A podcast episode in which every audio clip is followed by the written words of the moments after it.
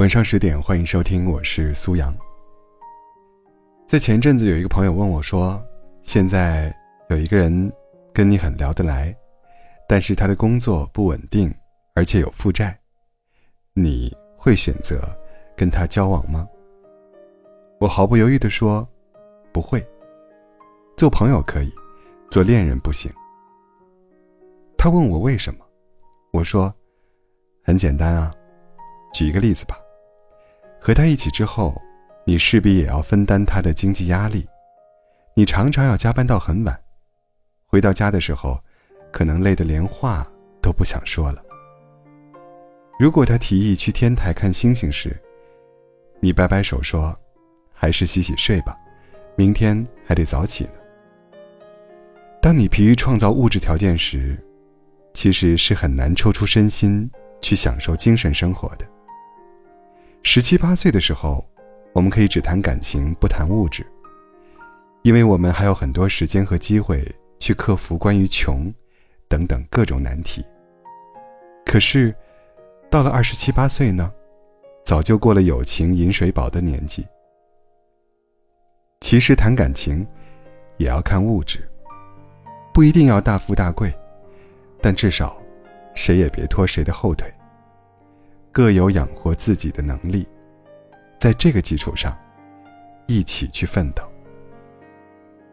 我非常认同一段话，是这么说的：有人说，人的一生遇到爱、遇到钱都正常，只有理解才可贵。我觉得很可笑，理解是无效的，而爱和钱，则实实在在的。爱情和金钱。从来都不是冲突的关系，而令两者产生冲突的，是感情的双方在处理两者关系时产生的分歧。假如两个人在这件事情上能达成共识，对未来有一致的期许，那就是爱情里的锦上添花。讲一个故事吧。小薇和老黄谈恋爱的时候，老黄就把工资卡和银行卡。都交给了小薇。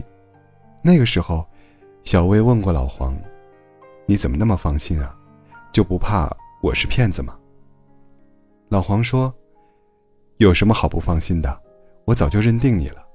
你放弃一线城市的工作，心甘情愿的来到这个三线小城，只为了和我在一起。我把工资卡和银行卡给你，就是想让你安心呢。以后钱和我。”都归你管。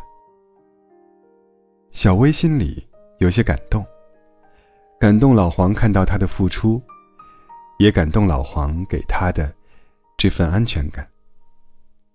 正是老黄这份笃定和信任，让小薇开始憧憬属于他们的未来。后来呢，老黄向小薇求婚，求婚的方式简单又直接，给小薇转账。转了二十次，数额加起来刚好是九九九九。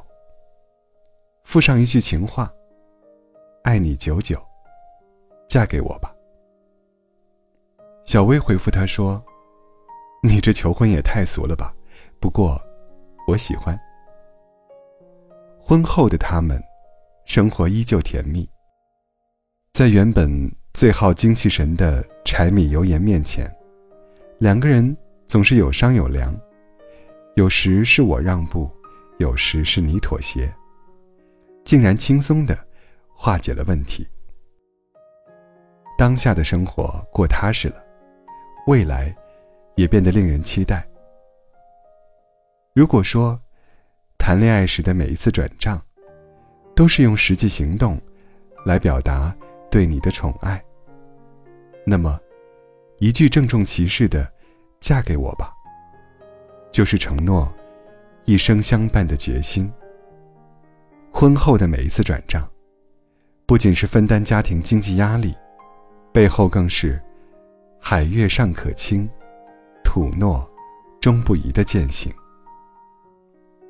廖一梅在《像我这样笨拙的生活》里说：“大多数人在谈论爱的时候，谈论的都是需要。”自我的需要，你认为自己的爱是单纯的、无目的的，实际上，大多数情况下，你想的都是利益。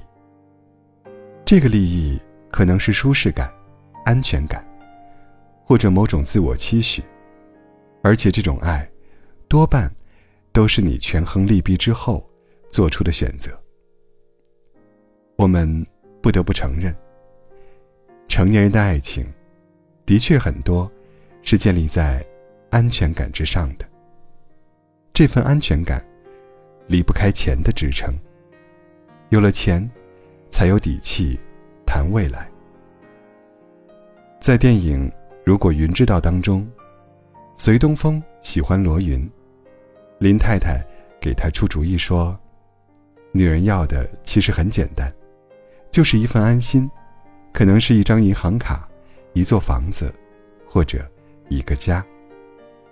于是，隋东风就努力赚钱，把钱都交给罗云，计划一起开一个小餐馆，在克莱德小镇有一个家，让罗云看到爱情的希望和未来的美好。后来，隋东风真的给了罗云一个家，罗云也给了隋东风一份至死不渝的爱。我始终觉得，生而为人，对物质有要求，喜欢过好日子，这无可厚非。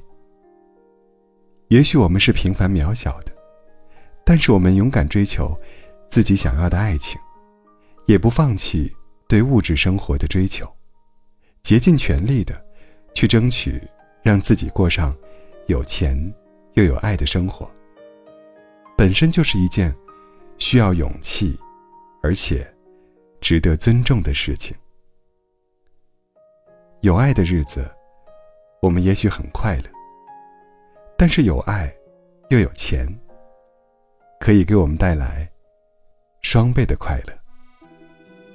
也祝愿所有努力上进的人，都能过上这种双倍快乐的生活。多希望有一个像你的人，但黄昏跟清晨无法相认。雨停了，歌停了，风继续，雨伞又遗落原地。多希望你就是最后的人。但年轮和青春不忍相认，一盏灯，一座城，叫一人，一路的颠沛流离。从你的全世界路过，把全盛的我都活过，请往前走。不必回头在终点等你的人会是我。请往前走不必回头在终点等你的人会是我。